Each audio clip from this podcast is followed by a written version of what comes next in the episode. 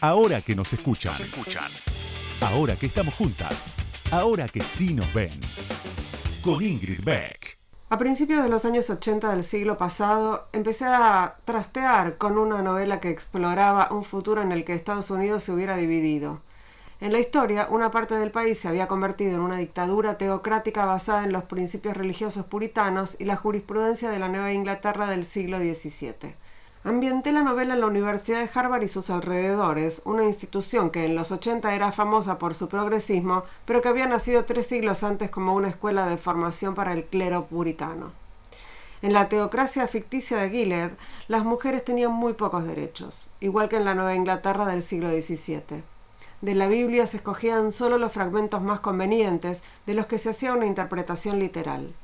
Siguiendo el ejemplo de las estructuras reproductivas del Génesis, en concreto las de la familia de Jacob, las esposas de los patriarcas de alto rango podían tener esclavas o criadas, decir a sus maridos que dejaran embarazadas a esas criadas y luego reclamar a los hijos como propios. Aunque acabé por completar la novela que titulé El cuento de la criada, durante el proceso dejé de escribir varias veces porque me parecía demasiado inverosímil. Qué ingenua. Las dictaduras teocráticas no pertenecen solo al pasado remoto. Hoy existen varias en el planeta. ¿Qué nos garantiza que Estados Unidos no va a convertirse en una de ellas? Son fragmentos de Yo inventé Gilead, se está haciendo realidad, eh, de Margaret Atwood, que publicó en mayo el diario El País y que tiene que ver con el momento en el que se filtró en Estados Unidos el fallo de la Corte Suprema que finalmente revocó hace pocos días Roe versus Wade. Ahora que nos escuchan, una marea verde de sonido. Con Ingrid Beck.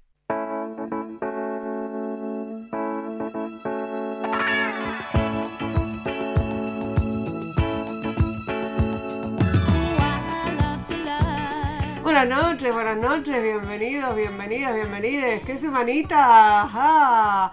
Nunca podemos relajarnos, ¿cierto? Qué semanita, qué semanita con estas noticias que vienen desde el imperio, desde el país de la libertad. Bueno, parece que no, no, no hay tanta libertad. En el país de la libertad. Eh, nada, es la, la, confirmación, estoy hablando del fallo de la Corte de, la Corte Suprema de Estados Unidos que decidió que el aborto no está legal, no está garantizado en la Constitución eh, norteamericana, por lo tanto, depende de cada estado, por lo tanto, unas 36 millones en Estados Unidos, unos 36 millones de personas gestantes y mujeres eh, van a, tener eh, limitadísimo o prohibido directamente su derecho al acceso a la, a la, interrupción del embarazo. Con lo cual, además esto es solo el principio, ya lo anunció la Corte, va a seguir sobre otros derechos como el acceso a los métodos anticonceptivos, el matrimonio igualitario y así. Por eso es tan importante estar atentas, ¿no? Estar alertas acá también y en todo el mundo, porque nunca está, estamos seguras de los derechos que conquistamos. Eh, en las crisis o frente a alguna situación de reacción, lo primero que se va y sobre lo que avanzan es sobre nuestros derechos. Bueno, acá estamos plantadas defendiéndolos. Eh, así que no, no, no pasarán, ¿no? Esa es la idea. Para hablar de eso y de muchas otras cosas, porque tenemos esperanzas también. En Colombia asoma la esperanza de, de Gustavo Petro y sobre todo de Francia Márquez. Eh, vamos a estar en contacto con una colega colombiana, con Nita María, una economista que, bueno, ahora, es periodista, no se identifica demasiado con la idea de ser economista, pero tiene un, un, análisis muy interesante de lo que pasó, pasa en Colombia y también, por supuesto, vamos a hablar de las repercusiones de lo que pasó en Estados Unidos en toda la región. Ya estamos. Ahora que nos escuchan, ahora que vos me escuchás, te cuento algo más sobre la invitada de hoy. Ahí va.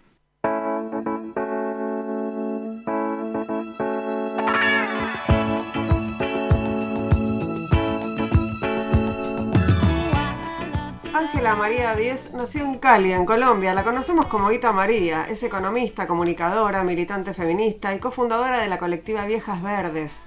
Es en Bogotá, dice ella. Ita la llaman desde chica, es especialista en nuevas narrativas digitales con enfoque de género. Hoy trabaja como editora de audiencias en la revista Volcánicas. volcánicas, si está bien. Además, autora del libro y de la frase que hoy es bandera, remera y mucho más, que el privilegio no te nuble la empatía, editado por Planeta Colombia en 2020. Con esa frase viralizada en redes, muchas personas reflexionaron sobre las ideas que impulsan hoy el activismo feminista en Colombia. El cabezal de su cuenta de Twitter dice vivir sabroso, que es la frase, la consigna de campaña de la vicepresidenta electa de Colombia, eh, Francia Márquez. Bueno, estamos en comunicación con, con la compañera eh, colombiana Ita María, quien ahora que nos escuchan. ¿Cómo estás, Ita? Bienvenida. Hola, muchísimas gracias por la invitación. Feliz, feliz de estar conversando contigo. Recién, bueno, decía que, lo que tenías ahí en, en, tu cabezal, por lo menos en tu cuenta de Twitter, decía vivir sabroso. Y en estos días se viralizó una, una respuesta de tu vicepresidenta, eh, Francia Márquez, respecto de esta consigna que te propongo que escuchemos juntos y arranquemos por, por ahí, eh, charlando un poco de qué significa para las colombianas y los colombianos eh, este, este nuevo gobierno y esta nueva eh, mirada, ¿no? Sobre esta nueva perspectiva sobre, sobre todo, diría yo. Pues no creo que vivir sabroso se refiera a tener una casa. Yo hoy, gracias a Dios, tengo una casa digna. Y entonces si creen que porque soy una mujer empobrecida ya, porque me dan una casa presidencial, ya estoy viviendo sabroso, están muy equivocada. Eso es parte del clasismo de este país, si lo miras desde ese lugar. Y te invito más a reflexionar qué significa el vivir sabroso para el pueblo negro en sus entrañas de nuestra identidad étnica y cultural. Se refiere a vivir sin miedo, se refiere a vivir en dignidad, se refiere a vivir con garantía de derechos. Entonces cuando me colocas que voy a vivir sabroso porque voy a ir a la casa vicepresidencial, seguramente estás muy equivocada. Vivir sabroso es que yo pudiera vivir en mi propia casa, que tuviera las garantías de seguridad para vivir en mi casa, ¿eh? tal vez no con un poco de gente armada, porque eso no es vivir bien y eso no es vivir sabroso. Me parece increíble, ¿no? Que, que tener, una vicepresidenta que, tenga este tipo de, respuestas, que piense estas cosas. ¿Qué significa para vos ese vivir sabroso? Bueno, vivir sabroso es, es una filosofía de las comunidades afro, es una filosofía de vida en el Pacífico colombiano. Y claro, al volverse una de las filosofías de campaña, una de las frases fuertes de campaña de Francia Márquez, de alguna manera no se apropia ni, se descontextualiza, pero sí se, se, colectiviza mm. esta, e, este llamado, ¿no? Esta, esta, esta consigna, pero realmente viene, viene de ahí, viene de las comunidades del Pacífico, de las comunidades afrocolombianas del Pacífico eh, colombiano, valga la redundancia, y habla precisamente de, esto que menciona, que aclara Francia en la entrevista, habla de, la dignidad, habla de las, vidas dignas, de vivir sin miedo, de una vida también en armonía, ¿no? Con la naturaleza, con la comunidad, con las costumbres, con las tradiciones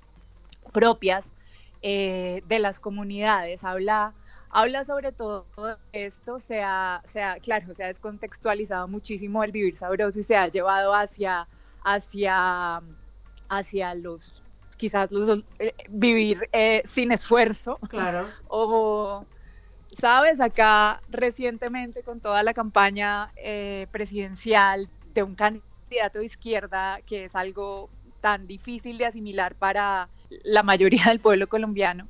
Bueno, ya no la mayoría, ya se balanceó un poco el asunto pero, ¿sabes? Se asocia muchísimo con, con, ideas comunistas, con ideas socialistas que ni siquiera son bien entendidas y son bien percibidas, ¿no? Entonces acá se popularizó esa idea de, de, que no queremos trabajar, quienes apoyamos estos proyectos políticos que tienen consignas de distribución y de justicia social. Y bueno, y entonces por esto, por esta desinformación, por esta estigmatización se ha llevado un poco el vivir sabroso hacia ese lado, ¿no? Hacia, no que, hacia el mínimo esfuerzo y no querer trabajar, cuando realmente eh, hay, hay, hay muchísima dignidad y hay muchísima eh, sabiduría eh, ancestral, como la misma Francia dice, en, esta, en estas palabras. Hay una carga histórica también de, de, Yo también creo que vale la pena redignificar el goce y redignificar el disfrute,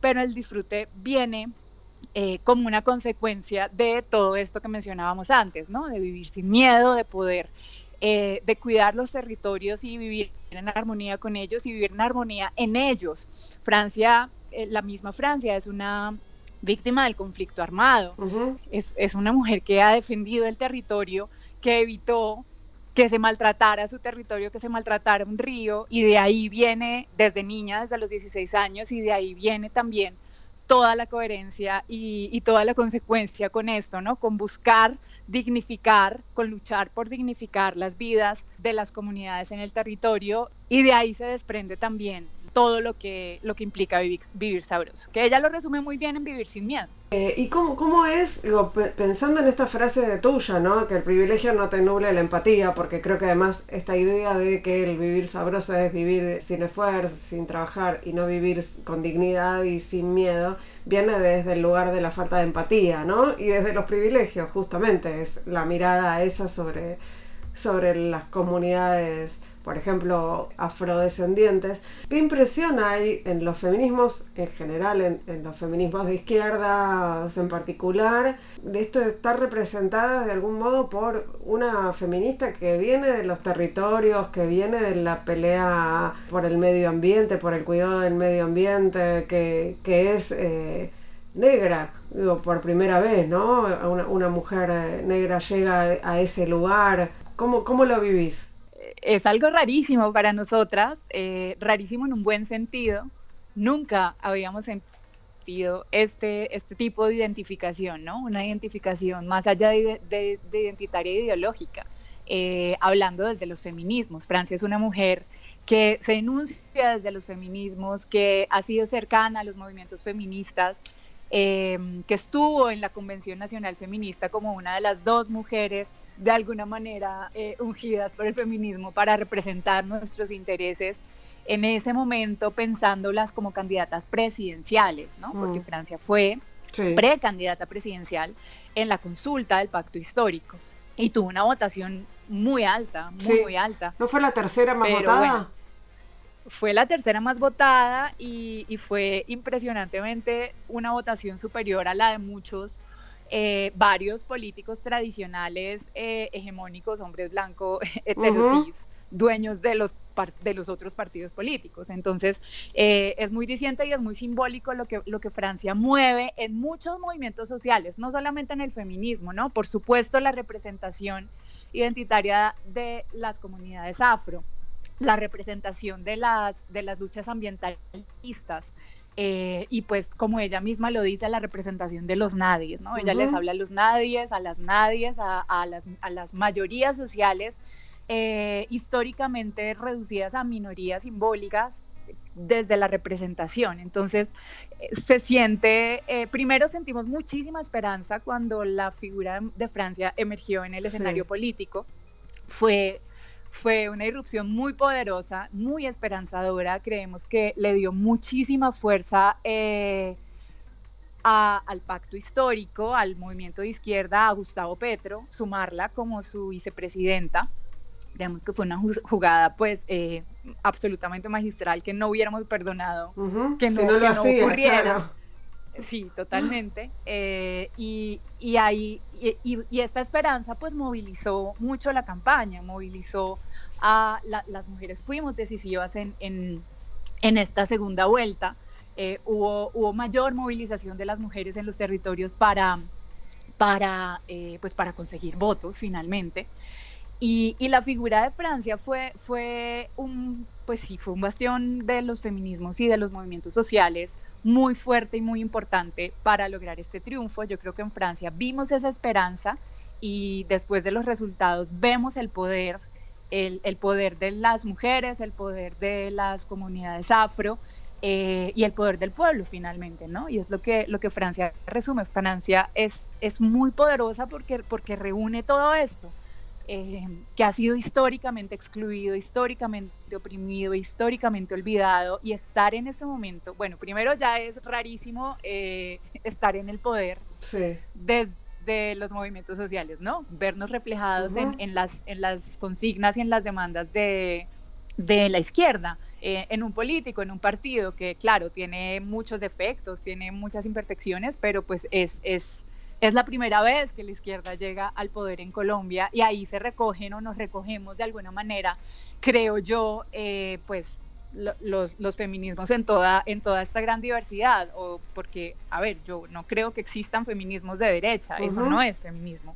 Y claro, los feminismos nos encontramos en diferentes puntos del espectro, pero pues estamos del lado de las luchas sociales, estamos del lado de la defensa de la vida, de la defensa del territorio, de ese vivir sabroso del que habla Francia, ¿no? que también tiene que, entenderse como un vivir en paz. Estamos en contra de, la guerra, estamos, hay, muchos encuentros, están todos los puntos de encuentro fundamentales y esenciales con eh, las consignas de, este movimiento y del pacto histórico y de Gustavo Petro, por supuesto, pero sí hay eh, mucha confianza y hay mucha eh, representación. Hay una representación que nunca existió en Francia Márquez, ¿no? Sí tuvimos una vicepresidenta mujer, pero que no representaba en lo absoluto los intereses de, ni de los movimientos sociales ni de las feministas que de alguna manera también eh, instrumentalizaba el discurso de género, ¿no? Para, eh, finalmente para, pues, para seguir beneficiando y defendiendo a, a, los mismos, a,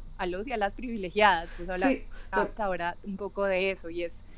Y, creo que es eso, creo que hay, hubo una, eh, una conciencia colectiva mucho mayor en, este, en, este, en estas elecciones y yo sí siento que Francia fue determinante para, para mover esas fibras y para movilizar a, poblaciones eh, que quizás no, pues no, no tenían no estaban tan politizadas, pues porque no había esa representación, ¿no? Creo que las, las, las, mujeres también, las mujeres jóvenes, las chicas que votaban por primera vez, sentían eh, en Francia una confianza que quizás los políticos tradicionales, que quizás la misma izquierda tradicional no les había logrado despertar. Sí, pensaba en eh, la experiencia argentina en relación con la institucionalización ¿no? de los feminismos y ese riesgo, entre comillas, ¿no? de qué, va a pasar y cómo es esta tensión o cómo, cómo vislumbran ustedes esta tensión entre la participación de la sociedad civil, de las organizaciones feministas en el poder y el, y el acceso real al poder, ¿no? A, a, las, a las mesas de decisión más pequeñas. Acá les decimos a los asados porque se juntan los señores a comer asado y no invitan a las mujeres. Eh, acá está esa tensión en un gobierno que se proponía como progresista y feminista en su momento.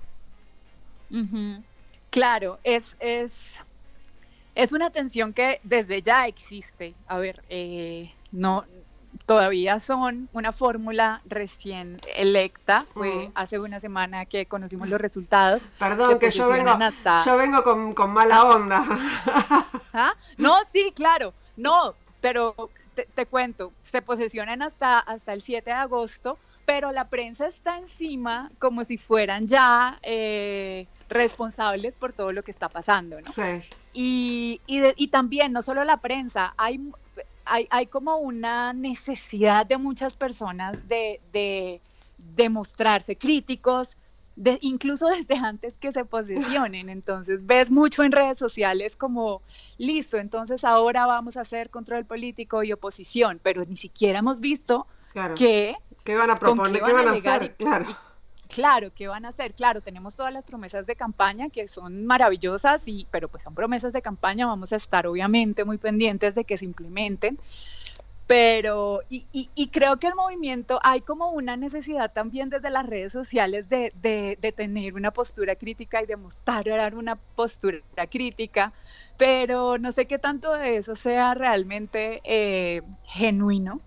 Yo creo, yo siento realmente esperanza de, de un cambio para Colombia ya va a ser significativamente diferente tener un gobierno de izquierda y, poder demostrar o poder ver que no romper con esos imaginarios catastróficos eh, de tanta gente. Entonces, en esta primera semana hemos visto eh, también unos, unos apoyos sin precedentes. Se esperaba obviamente que, que, que tuviera Gustavo Petro tuviera toda la oposición del mundo junta.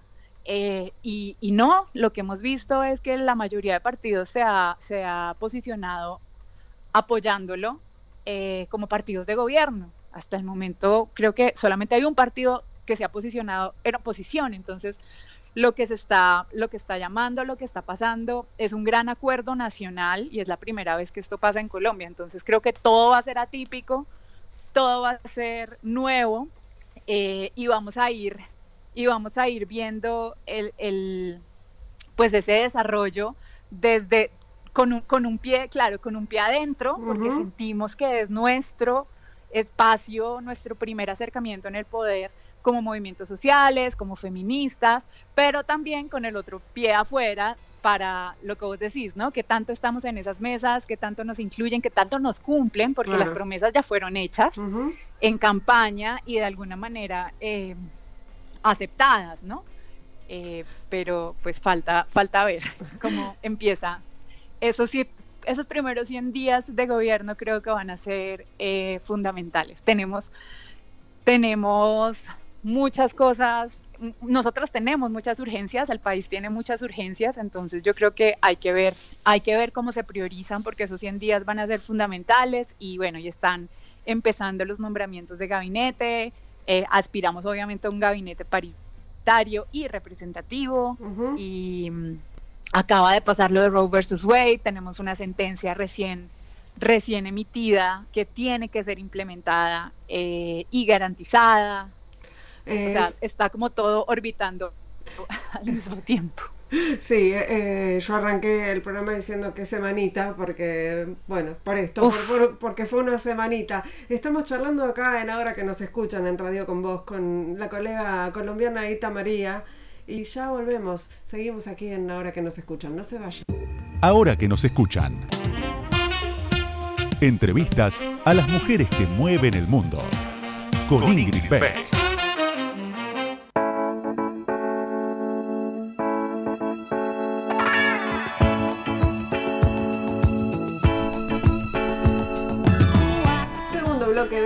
Nos escuchan aquí en Radio con Vos. Estamos charlando con la colega colombiana Ita María, que es economista y periodista, que mucho como economista ya no se reconoce, creo recordar, que es autora mm. del libro Que el privilegio no te nuble la empatía, que editó Planeta Colombia hace dos años, en 2020. Por supuesto estamos hablando del triunfo de Petro y Francia Márquez, pero recién al final del primer bloque, Ita, mencionaste el fallo el fallo revocatorio de la Corte Suprema de Estados Unidos de, de Roe versus Wade. Y se habla bastante de cómo impacta esto, cómo podría impactar esto en la región, ¿no? Mientras vemos que se avanza ya y que además este no es el primero de los derechos sobre los que piensan avanzar, esta idea de que ningún derecho de los nuestros, ¿no? Son eh, dura para siempre, que hay que estar alerta de manera permanente y en el caso de Colombia ustedes también tienen un fallo de la Corte que vos pensás que esto puede tener impacto regional? No, yo creo que es un golpe muy duro, claro, y confirma sí que nuestros derechos nunca están totalmente garantizados, que siempre vamos a tener que defenderlos, sobre todo en, en, gobiernos antiderechos, era de esperarse un retroceso, pero no creo que vaya a tener efectos en, en América Latina. También creo que hay, hay, un pensamiento muy colonialista ahí, ¿no? Entonces, todo lo que pasa en Estados Unidos finalmente va a tener repercusiones en, en, en el resto del mundo y yo creo que algo que, algo que quedó demostrado es que los feminismos latinoamericanos, el, feminismo desde el sur global, está cambiando la, el, mapa geopolítico del aborto, por decirlo de alguna manera, los derechos reproductivos, viniendo y empezando desde Argentina, pasando por las luchas de las mexicanas, Chile, Uruguay, por supuesto, y Colombia recientemente. Creo que todas tenemos modelos diferentes, creo que todas hemos tenido luchas muy importantes y muy y, mucho más compaginadas con, con, pues con, con este nuevo momento histórico, con luchas contemporáneas. Sí. Estamos hablando de, de, de, en Estados Unidos de un fallo, de una decisión de hace 50, años. Entonces yo creo que hay que, hay que disociar ahí los contextos y las luchas y también obviamente acuerpar y defender y apoyar eh, de todas las formas que podamos, pero no, no creo que tengamos que eh, bajarnos como de, ese lugar en el que ya estamos y, y, pensar de, una manera subordinada, que si se cae Roe, entonces se cae todo todas las luchas latinoamericanas y, todos los fallos y todas las, las, leyes y todos los avances que hemos logrado, porque no, no, son, eh, no son dependientes de, han sido en otros contextos, han sido en otros momentos, han sido en otras legislaciones. Eh, y de hecho creo que, que se, se, invierte un poco la, la, e, ese sentido y esa idea ¿no? de, de codependencia. Yo creo que ahora están mirando del norte al sur global. E, exactamente, me, me ¿cómo se las palabras. Estaba, estaba, pensando lo mismo, ¿no? Que, que, es, que es al revés, ¿no? Hoy, que, que la experiencia latinoamericana les tiene que servir de algún modo para, para revisar alguna, algunas prácticas, algunas, algunas formas de militancia y de, y de articulación política. Sí, totalmente. Yo creo que va más por ahí eh, el asunto. Ya hemos visto eh, el pañuelo verde también, que fue, ha sido el símbolo de estas luchas que, que nos dieron ustedes, las argentinas. Eh, ya, ya estamos viendo movilizaciones en Estados Unidos con pañuelos verdes, ya estamos empezando a ver algunas de estas consignas eh, en estas movilizaciones, algunas de las consignas de, de, los movimientos latinoamericanos también, y el reconocimiento, el reconocimiento a esta ola verde, a esta marea verde, que empezó desde Argentina y fue subiendo y fue subiendo.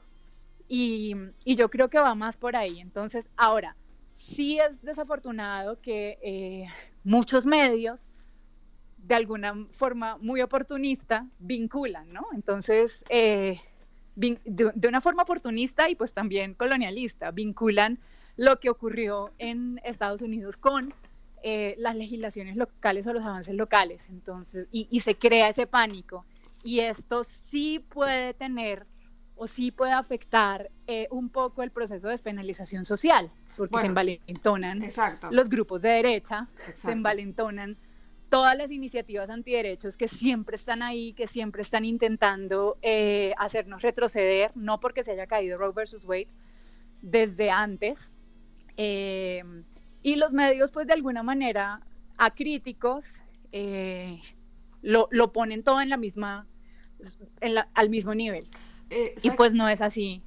Eh, estaba pensando en la, en la experiencia colombiana y, digamos, desde el, desde el desconocimiento, por supuesto, de la, de la historia profunda de Colombia, pero recuerdo que cuando hablamos la última vez fue eh, en pleno estallido social y pensaba si en ese momento se podía pensar eh, en, en, que iba a haber este gobierno de izquierda electo, ¿no? Porque claramente surge, o no, digo, claramente digo yo desde acá, pero eh, es una fórmula que da la sensación de que surge también de, ese estallido.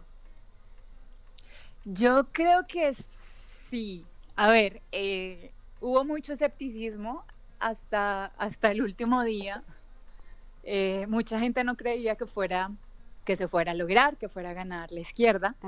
Pero yo sí creo que el estallido fue, evidentemente fue, fue, fue un catalizador de todas esas urgencias y también de la agrupación de los movimientos sociales que hacía tanta falta en Colombia. Mm. Estaban de alguna manera eh, separados, atomizados, no estaban articulados. El, el, estallido social permitió esa articulación y yo sí, sí sentí en, el en ese momento que se venía un cambio de poder político, porque fue, fue una movilización sin precedentes en Colombia eh, en términos de duración, en términos de alcance regional, en términos de articulación de la sociedad, hubo movilización de las feministas, de los estudiantes, de los movimientos indígenas, de las comunidades afro, eh, de los sindicatos, bueno, eh, de alguna manera todas las fuerzas sociales convergieron en algo por primera vez, o por primera vez en la historia reciente, ¿no? Eh, en la que nos ha tocado vivir a muchas de nosotras.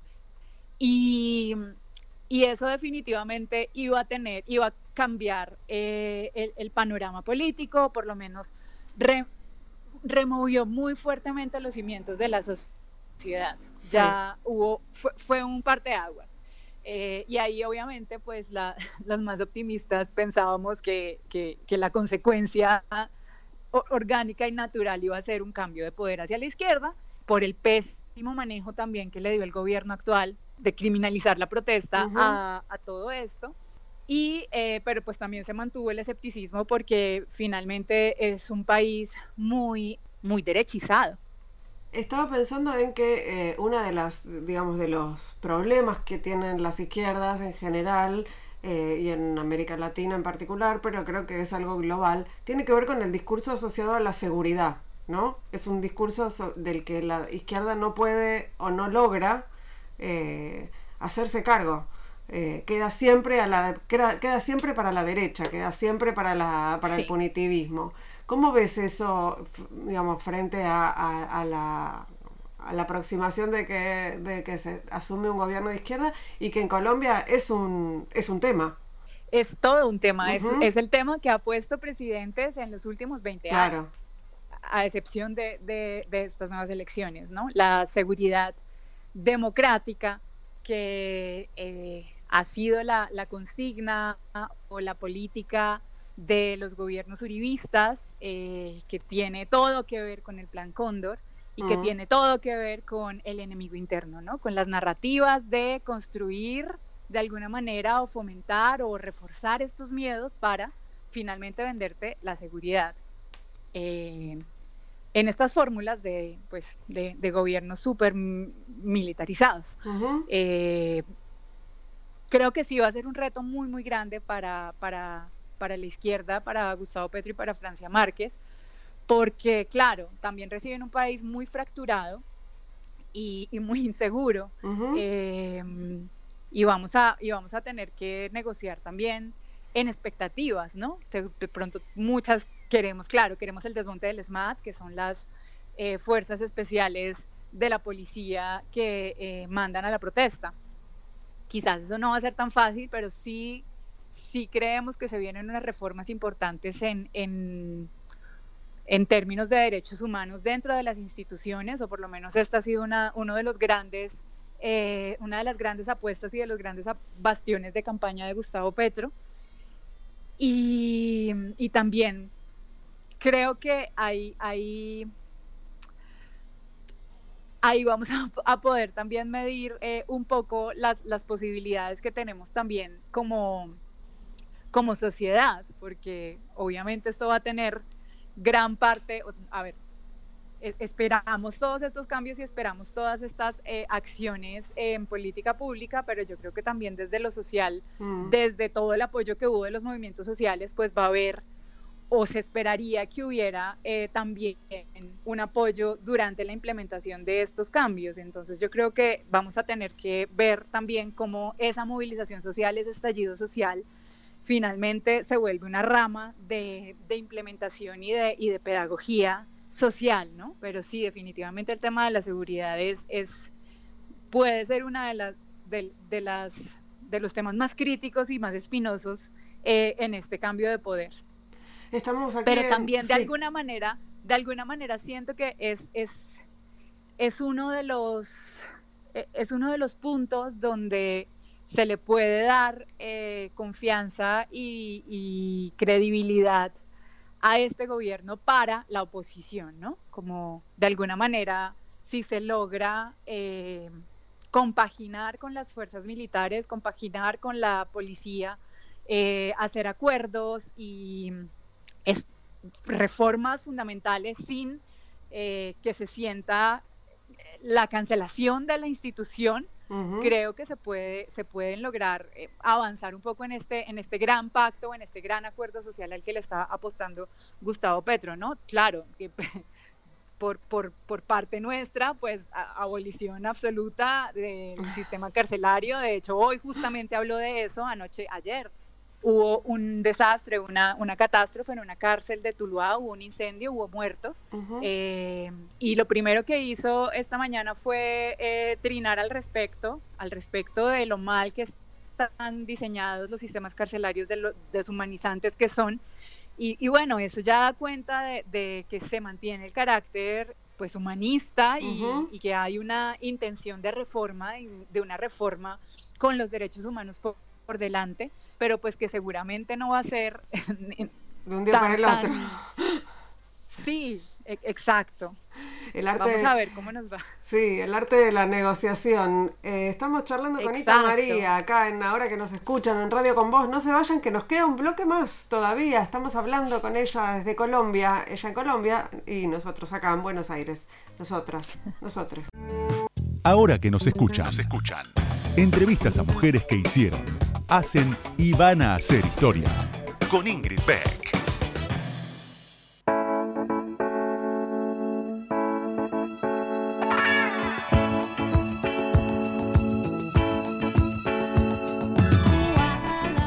bloque de Ahora que nos escuchan. Estamos en Radio con vos charlando con la colega colombiana Ita María, que tenemos ganas todas acá, todos en este, en este estudio de irnos a, vivir sabroso para allá.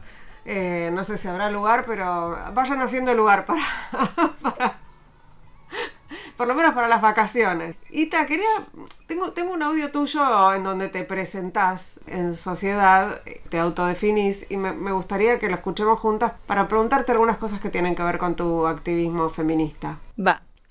Odio ser economista, tengo el cartón por allá refundido, sin embargo es una de las credenciales que está por ahí rondando. Y soy feminista desde hace algunos años, cada vez lo digo con más seguridad, aunque todavía me tiembla un poco enunciarme feminista, no porque me dé, me miedo hacerlo, por lo que puedan pensar otras personas y por todas las implicaciones todavía negativas que tiene la palabra, sino porque me parece que es una palabra muy difícil de llenar y en constante aprendizaje y en constante construcción y muy llena de fallas y esas fallas permiten nuevos aprendizajes.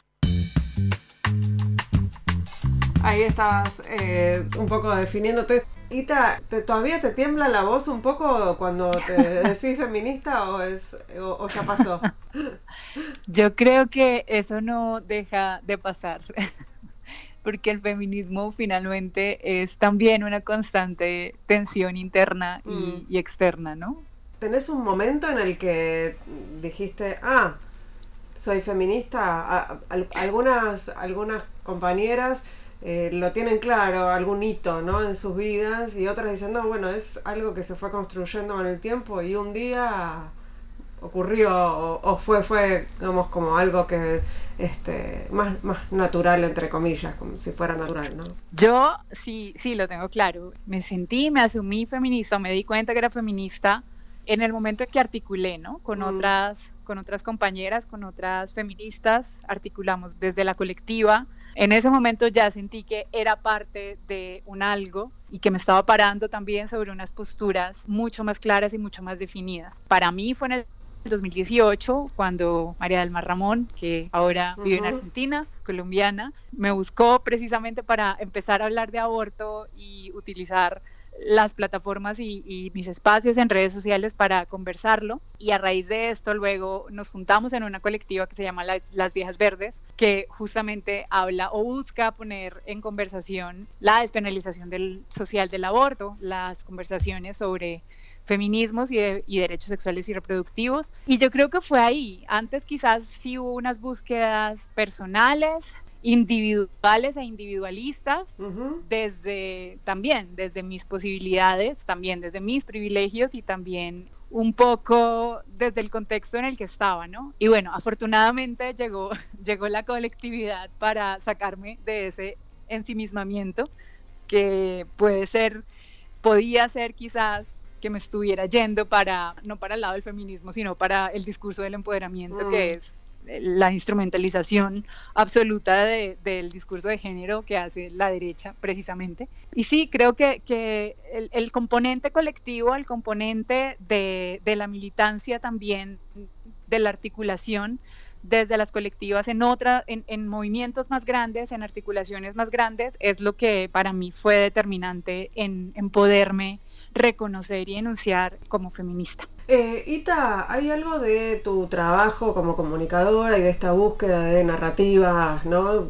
con, perspectiva de género, con enfoque de género, eh, sobre lo que me gustaría conversar? Y tiene que ver con eh, cómo sostener nuestras narrativas y cómo no dejar eh, que las derechas se apropien de nuestras narrativas, digamos, hagan la operación que hacen siempre, que es tomar las narrativas de los progresismos, de los feminismos y darlas vuelta, ¿no? Eh, apropiarse de esas narrativas y transformarse ellos en, y lo digo bien en masculino a propósito, en víctimas, por decirlo de alguna manera, o algo así.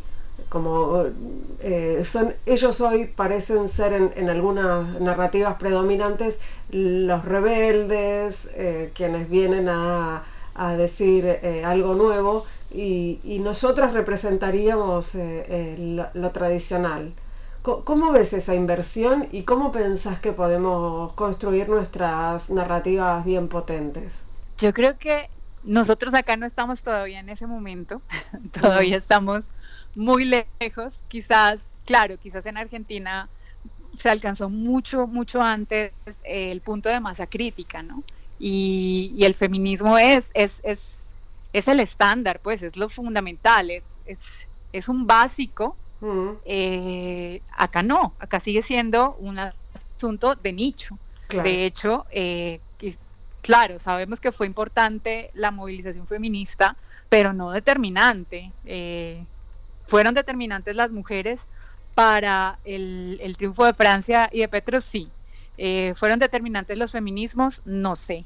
Seguimos siendo todavía eh, un movimiento de nicho que toda, necesita aún romper muchos techos de cristal, mm. necesita salir mucho de esos nichos y de la burbuja, sobre todo la burbuja académica, entonces todavía no, ni, tenemos en el panorama ser eh, lo tradicional y, lo mayoritario. También es el primer gobierno de izquierda, ¿no? Entonces, claro, van, a, van a invertirse las dinámicas en tanto que la derecha va a tener que hacer oposición y va a tener que movilizarse en las calles cuando siempre ha estado en contra de, estas acciones y, y siempre la, la ha criminalizado, ¿no?